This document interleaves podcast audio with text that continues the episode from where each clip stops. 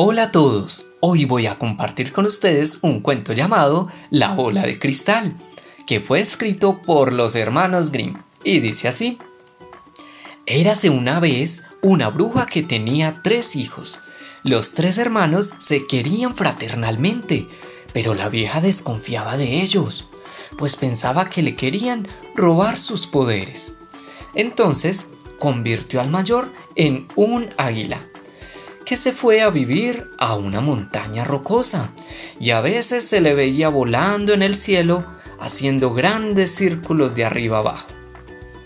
Al segundo lo convirtió en una ballena, que fue a vivir a las profundidades del mar, y solamente se veía cómo a veces lanzaba un poderoso chorro de agua a la superficie. Ambos recobraban su aspecto natural de personas solo dos horas al día. Al tercer hijo, temiendo que algo similar le pasara y que ella quisiera transformarlo en un animal feroz, tal vez en un oso o en un lobo, se marchó secretamente de la casa. Había oído decir que en el Palacio del Sol Dorado vivía una princesa encantada, esperando su liberación. Pero estaba en juego la vida del que intentase liberarla. De hecho, ya 22 jóvenes habían sufrido una muerte miserable. Y solo otros más podrían intentarlo. Bueno, de hecho, solo uno más. Después no habría más oportunidades. Como su corazón no sentía miedo alguno, se decidió a buscar el Palacio del Sol Dorado. Anduvo durante largo tiempo, pero no pudo encontrarlo. Entonces fue a parar a un gran bosque del que no sabía cómo salir. De pronto divisó en la lejanía dos gigantes que le hicieron señas. Cuando se acercó a ellos, le dijeron, Estamos peleando por un sombrero para ver quién se lo lleva. Pero como somos los dos iguales de fuertes, eh, no podemos vencer mm, ninguno al otro. Así que eh, los hombres pequeños como tú, pues son más inteligentes que nosotros y por eso queremos dejarte a ti la decisión. ¿Quién debe quedarse con... con el sombrero? Pero ¿cómo podéis pelearos por un sombrero? dijo el joven. Eh, pues tú no sabes las cualidades que tiene. Es un sombrero maravilloso y el que se lo ponga puede desear ir al sitio que quiera y estar allí en un momento. Ah, dadme el sombrero, dijo el joven. Voy a adelantarme un poco y cuando los llame, echan a correr. El primero que me alcance se llevará el sombrero. Así, astutamente, se puso el sombrero y partió sin dejar de pensar en la princesa. Incluso se olvidó de los gigantes y siguió andando. Se olvidó que les había dicho que les daría alguna señal. Bueno, de pronto suspiró en lo más profundo de su corazón y dijo, ¡Ay! Si estuviera ya en el palacio del sol dorado. Hmm, pues apenas había salido estas palabras de sus labios cuando se encontró en una gran montaña ante la entrada del palacio. Entró y recorrió todas las habitaciones hasta que en la última encontró a la princesa. Pero cuál no sería su horror al verla. Tenía el rostro color gris ceniza, lleno de arrugas, los ojos turbios y los cabellos rojos. Hmm, ¿Sois vos la princesa cuya belleza alaba a todo el mundo? exclamó. Ay, respondió ella. Ay, esta, esta no es mi apariencia. Los ojos humanos solo pueden verme bajo esta fealdad, pero para que sepas cuál es mi verdadero aspecto, mira en el espejo, que no se deja engañar. Él te mostrará mi imagen como es en realidad.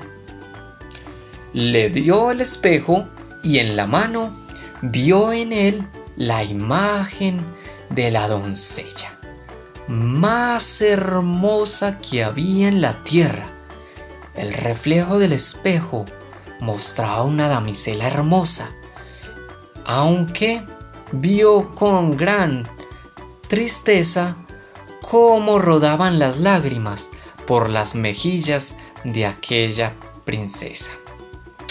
A continuación, dijo él, bueno, ¿y qué hay que hacer para liberarte? A mí no me asusta ningún peligro. Ella dijo, el que consiga la bola de cristal y la ponga ante el mango, ante el mago diré, romperá su poder y yo recobraré mi verdadera apariencia. ¡Ay! Ya muchos han perdido la vida en el intento y bueno, me da pena y tristeza contigo que expongas tu sangre, joven, a tan gran peligro, añadió la joven. Nada me detendrá, dijo él. Pero, pero dime qué tengo que hacer. Bueno, pero tienes que saberlo todo, dijo la princesa. Cuando bajes la montaña donde se encuentra el palacio, verás un manantial y allí en ese manantial hay un gallo salvaje y tendrás que luchar con él. Si tienes la suerte de vencerlo, se convertirá en un pájaro de fuego que se elevará volando y que lleva en su cuerpo un huevo ardiendo, en el que está escondida en forma de yema la bola de cristal. No dejará caer el huevo hasta que se vea obligado a ello, pero... Pero si el huevo llega a caer a tierra, se prenderá y quemará. Quemará todo lo que hay en su proximidad y el mismo huevo se irá diluyendo y con él la bola de cristal. Entonces todos tus esfuerzos habrán sido en vano. Bueno, el joven no podía creer en lo difícil que sería esa misión. Vaya, suspiró. Sin embargo, descendió en dirección al manantial, donde efectivamente estaba el gallo resoplando, y le gruñó.